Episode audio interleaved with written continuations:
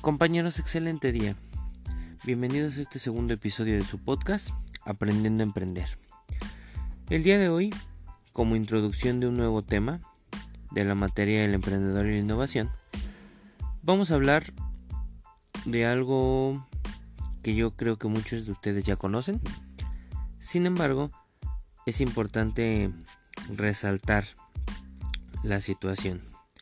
Para ustedes, ¿qué es una técnica?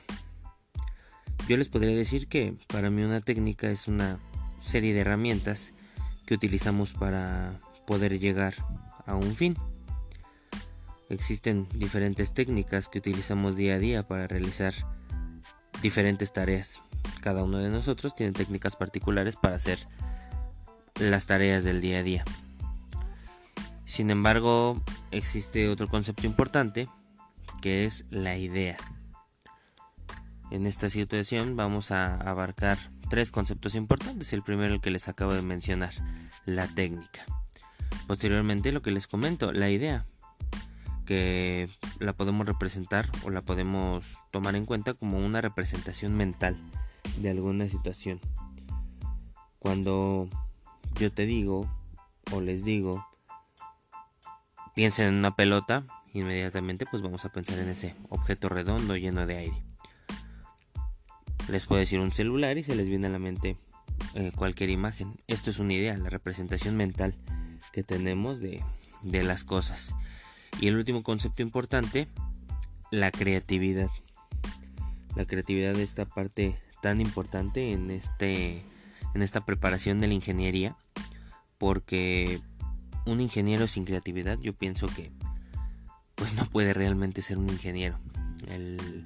El término ingeniero, la palabra ingenio viene de que mediante innovación y mediante lo que ya existe podamos generar solución a un problema mediante algo que, pues no se tiene en, en este momento conocimiento.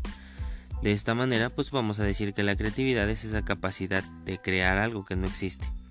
Entonces englobando esto, estos tres conceptos, técnicas, para generar ideas creativas.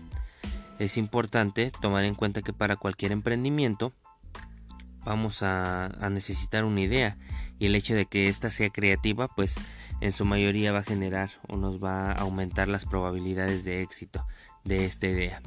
Sin embargo no todos tenemos la misma creatividad y no todos eh, tenemos esa misma fluctuación de ideas creativas. Precisamente por esta situación existen diferentes técnicas para poder generar estas ideas.